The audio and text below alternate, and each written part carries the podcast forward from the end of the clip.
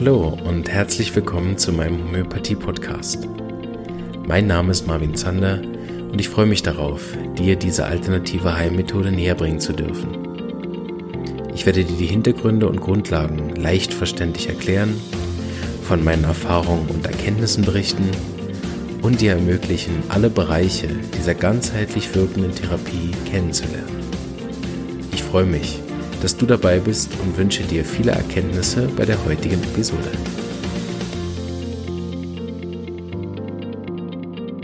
Und herzlich willkommen zu dieser neuen Folge unserer Verletzungsreihe. Ich freue mich, dich begrüßen zu dürfen für die Arznei Calendula officinalis, die Gartenringelblume und dich wieder voll reinzugeben in das Verletzungsmittel äh, Sammelsurium von der Homöopathie, was ich hier jeden Samstag vorstelle, noch bis in den Sommer hinein. Zumindest aktuell der Plan. Mit der alten Struktur, die wir schon kennen, stelle ich jetzt erst Kalender vor, dann äh, sage ich was über die Potenz und am Schluss mache ich noch die Wiederholung aller anderen Arzneien, die wir schon hatten. Calendula ist eine ganz, ganz wunderschöne Blume, also die Ringelblume. Und es ist auch ganz eine potente, wunderbare Arznei, die ich absolut nicht missen möchte in meiner Praxis. Ich habe so viel positive und erstaunliche Erfahrungen damit gemacht. Das äh, hat einerseits den Grund, dass es relativ leicht zu verschreiben ist, wie ich finde. Dadurch hat man schon auch als Anfänger dann viele gute Erfolge damit. Auf der anderen Seite ist es ein Mittel, was äh, in vielen Bereichen Anwendung findet und da auch schon relativ schnell Ergebnisse zeigt. Ich habe äh, die Meistererfahrung gemacht mit äh, unseren Tischlern, die hier rundherum bei uns wohnen und äh, bei uns in der Praxis dann mit den Sägeverletzungen kommen, von den Tischkreissägen zum Beispiel reingegriffen. Und das sind ja relativ äh, heftige Verletzungen. Und äh, da ist zum Beispiel Kalender ein hervorragender äh, Begleiter, weil natürlich muss das medizinisch versorgt werden, so wie ich das immer wieder auch schon erklärt habe, dass Homöopathie die Wundversorgung und auch die chirurgischen Themen, die dann nötig sind oder sonstige Verbandswundversorgungsthemen und so weiter, das ersetzt es natürlich überhaupt nicht, aber es unterstützt die Wundheilung enorm ähm, bei so ziemlich jeder Art von Verletzung. Das typischste aber für Kalender sind, wie ich eben schon erwähnt habe, so Riss, Säge, Wunden, die so ein bisschen zerfetzt sind. Oder aber auch alle Schürfwunden, wo man so über den Asphalt gerutscht ist beim Inlineskaten oder beim Fahrradfahren. Da ist ähm, Calendula das spezifische Erste-Hilfemittel bei Risswunden. Calendula hat aber ein breiteres Anwendungsspektrum auf der Zeitlinie, also wo die meisten Mittel, die wir bisher hatten, eher so Mittel des ersten Tages, maximal zweite, dritte Tag sind, ist Calendula weit darüber hinaus, kann auch nach zwei Wochen nach der Verletzung immer noch indiziert sein, weil es ein super Mittel ist, wenn die Wunde anfängt zu eitern. Grundsätzlich an alle Laien, die uns äh, mir hier zuhören, ähm, ist natürlich, sobald die Wunde eitert, das nicht mehr ein Gebiet, wo ich dann selber behandeln sollte daheim, wenn ich kein Arzt, Therapeut oder irgendwie Pflegepersonal bin und mich damit nicht auskenne, dann ist dringend nötig, dass mal jemand draufschaut, weil wie immer gibt es in Homöopathie einige Arzneien, die in einem Eiterstadium von einer Wunde indiziert sind, aber Calendula ist eben eins davon und äh, ein sehr potentes. Bei Kalender lohnt es sich, kurz bevor wir richtig einsteigen, noch einen kurzen Ausflug zu machen in die grundsätzliche Wundversorgung. Wir empfehlen aus der Praxis ähm, klares Wasser, wenn man dabei hat, oder ähm, destilliertes Wasser, wenn man eventuell was daheim hat. Ähm, grundsätzlich aber Wasser zum Reinigen und wenn man das hat, Kernseife. Es gibt aber auch ganz, ganz viele andere Desinfektionsmöglichkeiten äh, neben den Desinfektions Desinfektionssprays von der Medizin gibt es auch Leute, die mit Mikroorganismen arbeiten oder mit Silber oder mit Wasserstoffperoxid und so weiter. Da kann man ja so ein bisschen herausfinden, was für einen selber stimmt. Wir daheim benutzen eben Calendula ähm, Urtinktur, die verdünnen wir dann. Das ist der Verdünnungsgrad ähm, 15 Tropfen auf 50 Milliliter destilliertes Wasser. Und äh, das kann man dann, damit kann man die Wunde abwaschen oder mit so einem Wattebausch dann abtupfen. Und das desinfiziert enorm gut. Also man muss nicht mal die Arznei dann immer sofort von innen geben. Man kann äh, mit Calendula bei Wunden, die zum Beispiel zwar sich, die nicht gut heilen, aber die ähm, nicht diese typischen Symptome machen von Calendula, die wir gleich noch kennenlernen, kann es sogar von Vorteil sein, die nur äußerlich zu behandeln. In sehr schweren Fällen machen wir es dann einfach beides. Also in der Praxis empfehle ich dann Calendula von innen zu geben, also über die Kügelchen und dann aber auch von außen mit der Calendula-Tinktur zu arbeiten. Es ist äh, ein sehr gutes Mittel postoperativ, also nach einer Operation habe ich mehrere Fälle gehabt. Da erinnere ich mich noch an einen, der besonders beeindruckend war, weil also für mich sind immer die besonders beeindruckenden äh, Fälle da, wo alle anderen auch schon was probiert haben und es nicht funktioniert hat, weil ich äh, über so Fälle meinen persönlichen Placebo-Effekt immer ausschließe, weil wenn sich schon drei Wundärzte daran versucht haben, äh, wenn sie selber auch schon was gemacht hat, wenn sie selber auch schon was genommen hat und dann nach so vielen äh, Fehlversuchen dann die Homöopathie so schnell und so beeindruckend wirkt, dass selbst äh, in Anführungszeichen die Ärzte begeistert sind. Äh, das sind für mich immer so Indizien, die mir helfen, auch äh, immer mehr Sicherheit zu gewinnen darüber, dass Homöopathie mindestens mal in der Art kein Placebo ist, dass ich oder der Patient daran glauben müssen weil in so Fällen nach, nach zwei Wochen habe wieder ich jetzt mega das Selbstbewusstsein. Ich sage, ja, kein Problem, wenn die drei Wundärzte das nicht hinkriegen, das mache ich mit links. Also ich bin ja nicht mega überzeugt davon dann, sondern ich sag, ich sag mir dann innerlich auch, ja gut, probieren wir halt und im günstigsten Fall wird's halt ein bisschen besser oder heilt sogar. Aber ich gehe ja nicht mit der vollen Placebo-Überzeugung ran, ich heile sie jetzt. Ähm, und der zweite Punkt ist, dass natürlich auch der Patient nach so viel Fehlschlägen, vor allem wenn er selber auch schon Homöopathie genommen hat, eventuell selber natürlich auch viel, viel weniger an Homöopathie jetzt in Anführungsstrichen glaubt als vorher. Deshalb behandle ich auch am liebsten Leute, die Homöopathie noch gar nicht kennen und sehr skeptisch sind, weil die auch ihren eigenen Placebo-Effekt meist nicht mitbringen. Ich weiß, es gibt da inzwischen ganz viele Theorien von Konditionierung und Übertragungseffekten und so weiter. Ich habe letztens wieder gelesen, dass äh, Homöopathie bei Tieren vor allen Dingen so gut wirkt, weil es, weil man die Tiere darauf konditionieren kann. Finde ich aber auch eine Gedankenlücke, zumindest in meiner Überlegung, äh, dass, dass es ja dann höchstens beim zweiten, dritten, vierten Arzneimittel eine Konditionierung darstellen kann. Beim Hund hier, du bekommst etwas und äh, es heilt. Und ja sicher nicht beim ersten Mal ist der Hund ja nicht konditioniert darauf. Außer man würde jetzt sagen, die Mutter wäre schon, also die Mu also die Mutter vom Hund wäre jetzt schon homöopathisch konditioniert, dann hätte das in den Gen weitergegeben und so weiter. Also ich finde die, die Begründungen da immer weiter den Placebo-Effekt vorzuschieben, äh, sehr undurchdacht und natürlich wieder gefährdend dafür, einfach mal anzunehmen, es hilft. Und wie viel, wie viel äh, Leuten man der Homöopathie vorenthält, dadurch, dass Leute äh, behaupten, es wäre ein Placebo-Effekt. Wie viele Leuten dann mit äh, septischen Wunden rumlaufen, die einfach Kalender nehmen könnten und es ihnen dann viel, viel besser geht. Auf der anderen Seite, wenn wir gerade schon beim Placebo-Effekt sind, wenn ich schaffe, mit meinem Placebo-Kühlchen eine, nicht eine schlecht heilende Wunde innerhalb von zwei, drei Stunden so stark zu verbessern, dass es auch keinen Rückfall gibt nach einer Bauchoperation, dann frage ich mich, warum alle anderen diesen Placebo-Effekt dann nicht nutzen. Gut. Aber das äh, am Rande. Ihr kennt mich ja inzwischen, ich schweife auch gern mal ab. Jetzt kommen wir doch nach zehn Minuten endlich zu Calendula. Herzlich willkommen. Calendula ist das beste Mittel bei Risswunden, bei zerfetzten, offenen, äh, gezackten Wunden, also nicht wie bei Staphysage, dieser glatte Schnitt, nicht bei Arnika die Prellung oder eine Platzwunde, sondern es sind tatsächlich bei Calendula die Schirf- oder Sägeverletzungen oder Risswunden.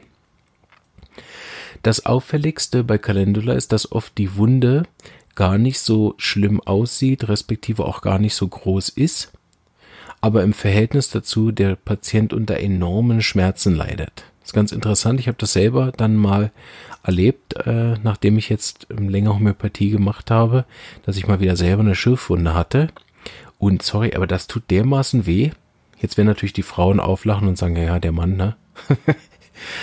der stirbt ja auch halb am Männerschnupfen, äh, ja, was auch so ist.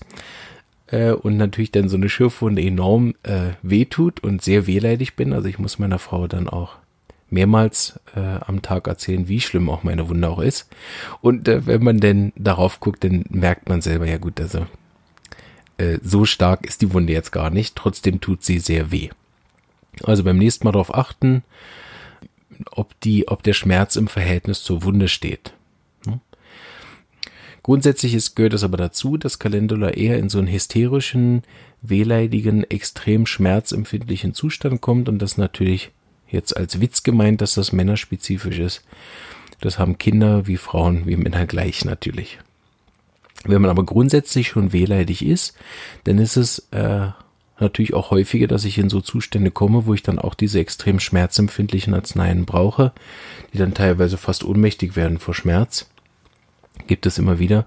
Und da sieht man natürlich, dass da auch eine Grundkonstitution schon ist. Calendula deckt dann natürlich mehrere Sachen ab.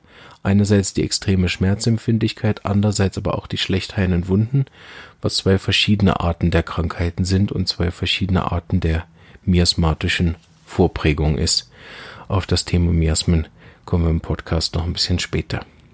Also, wir haben da Zickzackwunden. Am Anfang eitern die natürlich noch nicht. Da kann man Calendula aber trotzdem schon geben. Aber meist nach einem ähm, manchmal sogar schon nach einem Tag habe ich das gesehen, dass denn so plötzlich äh, gelbe Absonderungen gibt aus der Wunde. Das muss nicht immer sofort Eiter sein.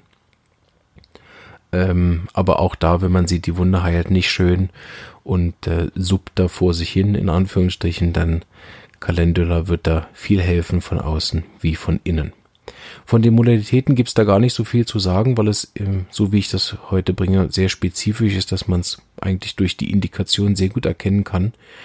Aber der Vollständigkeit halber ist Kalender schlimmer durch Kälte und besser durch Wärme. So wenn ihr es abwascht und Kalender gebt, dann bitte nicht zu kalt. Das kann man ja so gesehen noch mitnehmen. Ich erinnere mich an einen ganz interessanten Fall, weil Calendula ist auch ein super Hilfsmittel bei all diesen Verletzungen, die durch Tierbissen entstanden sind, vor allem den Katze. Die, die Leute, die sich damit auskennen, wissen, dass Katzenbisse oder auch je nachdem ähm, ein Kratz, also eine Kratzverletzung von, von der Katze, ähm, gerne mal ein bisschen ent, sich entzündet oder auch dann wirklich schwere äh, Entzündungen macht. Ich habe das gesehen bis zu einer Art von ähm, diesem Morbus Sudeck, diese Schmerzsyndrom der neue, also mit Steifheit und so weiter. Das ist natürlich, ich glaube nicht, dass das äh, so heißt, aber die haben dann genau dieselben Symptome wie Versteifung der Gelenke hatte ich einmal. Also die macht dann eine Entzündung, dann macht sie ein Erysipeal, diese große entzündete Ödem über die ganze Hand und dann eine Versteifung von der Hand. Das sind so ganz typische verschleppte Wunden.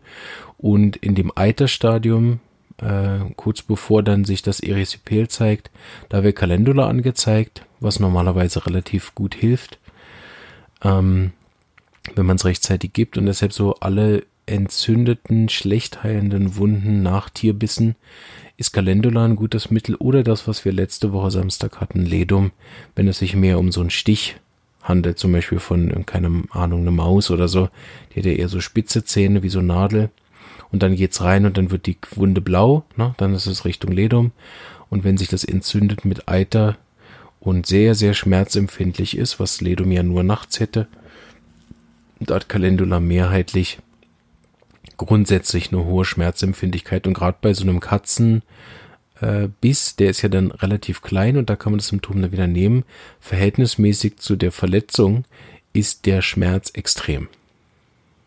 Ja, das ist eigentlich schon alles. Wie gesagt, für die Laien unter uns, die weder Therapeuten, Arzt noch Krankenschwester oder so sind, würde ich empfehlen, sobald die Wunde dann äh, Richtung Eiterung geht, kann man ja Calendula geben aber bitte irgendeinen Therapeuten, Arzt, Krankenschwester, Wundarzt oder was auch immer hinzuziehen, dass wenigstens mal jemand draufschaut, damit er nicht in Gefahr läuft, dass es eben dann so eine äh, Komplikation gibt, die dann weit, weit fortschreitet, wie nach so einem Katzenbiss. Das bitte ernst nehmen, weil wenn man dann erstmal so eine Komplikation hat, wo dann eine Versteifung vom Gelenk ist, äh, dann ist das natürlich gar nicht witzig, wenn man das dann zwischendurch niemandem gezeigt hat. Ja, zur Potenzempfehlung ähm, empfehle ich wie immer C30. Äh, in schweren Fällen kann man auch mal eine C200 geben, habe ich aber nie gebraucht. Im Gegenteil, wenn es dann wirklich die Schmerzempfindung zum Beispiel nicht hat, also es gibt einfach nur eine schlechte Wundheilung ohne Symptome. Das war wie bei der Bauchverletzung, die ich da vorhin beschrieben habe. Die hatte eigentlich sonst nichts. Die hatte auch die Schmerzempfindlichkeit nicht. Sie hatte einfach die Wunde, die nicht gut heilt. Da gebe ich Kalender dann in tiefen Potenzen C6, C9, C12, irgendwie so, was ihr halt da habt. Ähm, aber bei den Sachen, die wir jetzt eben besprochen haben, was ja dann auch eher was für euch ist, da ihr ja wahrscheinlich keine Bauchoperationswunden nachbehandeln werdet, so ihr denn Laien seid, an alle Therapeuten war das der Tipp. Alle anderen C30 bis C200, sehr gute Erfahrung. Und das kann man je nachdem, wie weit fortgeschritten, auch öfter geben. Also am ersten Tag, wie immer, nicht mehr als dreimal. Wenn ich aber jetzt die Wunde erst nach zwei, drei, vier Tagen anfange zu behandeln, dann kann es tatsächlich auch nötig sein, es für drei Tage morgens und abends zu geben. Insgesamt dann sechs Dosis. Also eine morgens, eine abends, eine morgens, eine abends, eine morgens, eine abends. Und hm, das sind bei uns immer drei bis fünf Globuli pro Dosis. Wie immer gilt aber, sobald besser aufhören. Die goldene Regel der Homöopathie ist weniger ist mehr. Wenn also nach der ersten Gabe der Schmerz komplett verschwindet, dann hört man eben nach der ersten Gabe auf, egal wann das passiert ist. Auch wenn es eine Woche zurück ist. Und dann kann man halt mit dem Schmerz, mit der Individualität des Patienten mitgehen. Und jedes Mal, dass er wieder Schmerzen kriegt, dann gibt man die Arznei erneut. Nehmen wir jetzt natürlich an, noch eine Ausnahme zu besprechen, der hat jetzt alle fünf Minuten nach dem Mittel wieder Schmerzen. Dann ist es wahrscheinlich nicht das richtige Mittel oder eben dann in dem Fall nicht die richtige Potenz. Aber normalerweise, wenn ich so ein Mittel gebe wie Cantaris oder Calendula, dann ist der Schmerz, muss dann dauerhaft besser sein für mehrere Stunden. Zumindest in meiner Erfahrung ist das so. Gut, fassen wir nochmal zusammen am Schluss, bevor wir zu den anderen Mitteln übergehen. Wir haben also mit Calendula das erste Hilfemittel bei Risswunden, Schürfungen, wo die Wunde offen gezackt und zerfetzt ist. Mit dem Leitsymptom Schmerz steht in keinem Verhältnis zur Verletzung, bedeutet eine kleine Wunde macht extrem starke Schmerzen. Die Wunde hat eher die Tendenz schlecht zu heilen dann am zweiten, dritten, vierten Tag und hat dann die Tendenz zur Eiterung und die Modalitäten sind schlimmer durch Kälte, besser durch Wärme. So, dann schauen wir nochmal, welche anderen Arzneien wir alle schon besprochen haben. Heute gehen wir mal vorwärts. Also wir haben angefangen mit Arnika, das erste Hilfemittel, wenn euch nichts Besseres einfällt und keins der Mittel, die ihr hier in dem Kurs von mir lernt, passt, dann fangt ihr bitte mit Arnika an. Arnika, das beste Mittel bei Schock, ähm, als Verletzungsfolge, Schock natürlich. Und ähm, mit der starken Berührungsempfindlichkeit, Angst vor Berührung, schickt den Arzt weg, will nicht berührt werden, will alleine sein. Äh, der Arm hängt in Fetzen und er sagt, lass mich in Ruhe, mir fehlt nichts. das ist dieser Schockzustand. Ähm, ich hatte gerade gestern einen Fall, wo ich äh, Arnika gegeben habe bei einer Kopfverletzung, die extrem stark geblutet hat. Und die kam blutüberströmt zu mir und ich habe dann Arnika C30 gegeben als erstes. Und es war interessant zu sehen, nach, ich würde sagen, zehn Sekunden hat die Wunde aufgehört zu bluten, obwohl sie vorher mega stark geblutet hat. Und ähm, das, äh, das kleine Kind hat aufgehört zu weinen so wieder mal eine beeindruckende Wirkung von Arnika C30 wieder innerhalb von kürzester Zeit, obwohl die Eltern schon seit etwa zwei, drei Minuten dran waren, die Blutung zu stehen und so weiter, wie schnell die Lebenskraft dann so eine Wunde auch verschließen kann. Das ist wirklich immer wieder beeindruckend, auch für mich. Ähm, dann gehen wir weiter zu Hypericum. Hypericum erste Hilfemittel bei Verletzungen der Nerven. Also das kann man am besten unterscheiden von dem Schmerz. Das hat diesen Nerven ausstrahlenden Schmerz, der zu einem anderen Ort hinstrahlt. Äh, so linienförmig zum Beispiel, oder er schießt wie so ein Blitz. Und dann gibt's Ameisenlaufen, Taubheitsgefühle, so ein pelziges Gefühl, in irgendeiner Art ist ein Nerv betroffen. Dann gar nicht lang studieren, dann Hypericum erstmal geben, am besten dann in etwas höheren Potenz C200 oder wer höher hat sogar M. Dann hatten wir als nächstes Apis, genau. Apis, das erste Hilfemittel bei Insektenstichen, die diese Schwellungen machen. Haben wir besprochen. Ödematöse Schwellungen, besser Kühle, besser Druck, schlimmer durch Berührung. Und der Schmerz ist so stechend, brennend, prickelnd wie so ein Brennnesselverletzung. Und die Schwellung hat keine rote Farbe, sondern ist rosarot, blass oder sogar Hautfarben. Ganz im Gegenteil zur nächsten Arznei Cantaris. Das erste Hilfemittel bei Verbrennungen ersten, maximal zweiten Grades, weil mit starken Schmerzen, Jucken, Brennen oder sogar Blasen bildend nach einem Sonnenbrand oder irgendeiner anderen Art von Verletzung oder äh, Verbrennung oder Verätzung. Das typische ist da das Feuerrote von Cantaris und da nochmal als Hinweis bitte nicht kühlen, alle Verbrennungen bitte neu unter lauwarmes Wasser, weil die Kühle einerseits die Wundheilung hemmt, auf der anderen Seite ähm, die Entzündung dann anschließend voranschreitet. Dann hatten wir als nächstes Staphysagria. Ähm, Staphysagria, das erste Hilfemittel bei Schnittverletzungen, bei glatten Schnittverletzungen, zum Beispiel von Glas, Papier oder scharfen Messern. Mit dieser auch extremen Schmerzempfindlichkeit.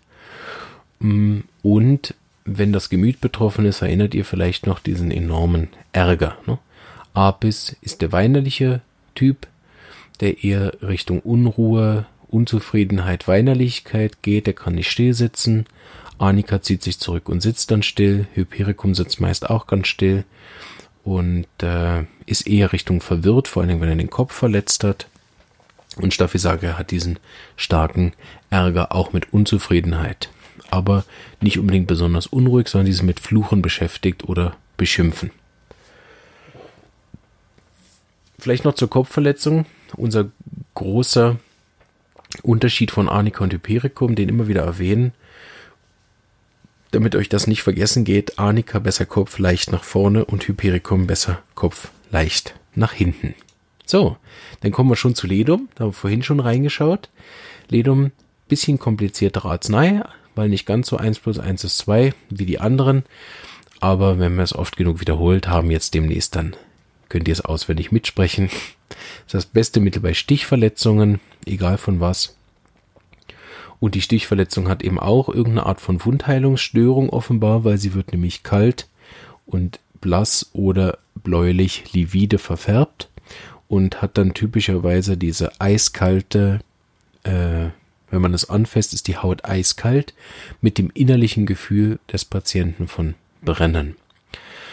In äh, die zwei anderen Symptome, die wir da hatten, waren einerseits diese ausstrahlenden Schmerzen, vor allem nach oben ist typisch, und äh, die Zuckungen oh, ähm, rund um die Wunde oder in der Wunde drin. Entweder das Gefühl von Zucken oder das tatsächliche Zucken. Typischerweise sind die Schmerzen aber vor allem nachts. Tagsüber hat er im Verhältnis dazu sogar weniger Schmerzen. Oder wenn es warm wird unter der Decke, muss dann die betroffene Stelle aus der Decke herausstrecken.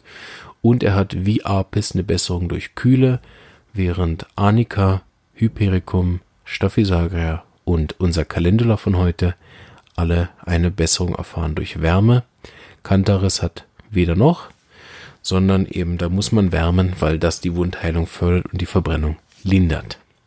So, es freut mich. Wir haben äh, wieder viel geschafft und sind trotzdem nicht über meine halbe Stunde gekommen, trotz ausschweifend. Sehr gut. Ähm, jetzt haben wir noch ein Mittel, bevor wir eine kleine Zäsur machen. Das nächste Woche Samstag. Da machen wir Euphrasia und auch nochmal eine ganz, ganz große Zusammenfassung von allem, was wir hatten. Nochmal ein bisschen ausführlicher, dass dann ähm, wirklich alle Mittel, die wir bisher hatten, dann klar sind. Ich wünsche euch bis dahin alles Gute. Wenn ihr Erfahrungen, Fragen oder sonst was habt, was ihr besprecht, besprechen wollt mit mir oder im Podcast besprochen haben wollt, dann meldet euch über die Facebook-Gruppe oder über den Messenger oder sonst wie. Oder hinterlasst einen Kommentar bei den anderen ähm, Plattformen, wo ihr mich hört. Und dann äh, freue ich mich darauf, die Dinge mit euch noch genauer zu besprechen. In diesem Sinne bleibt gesund und bis bald. Ciao.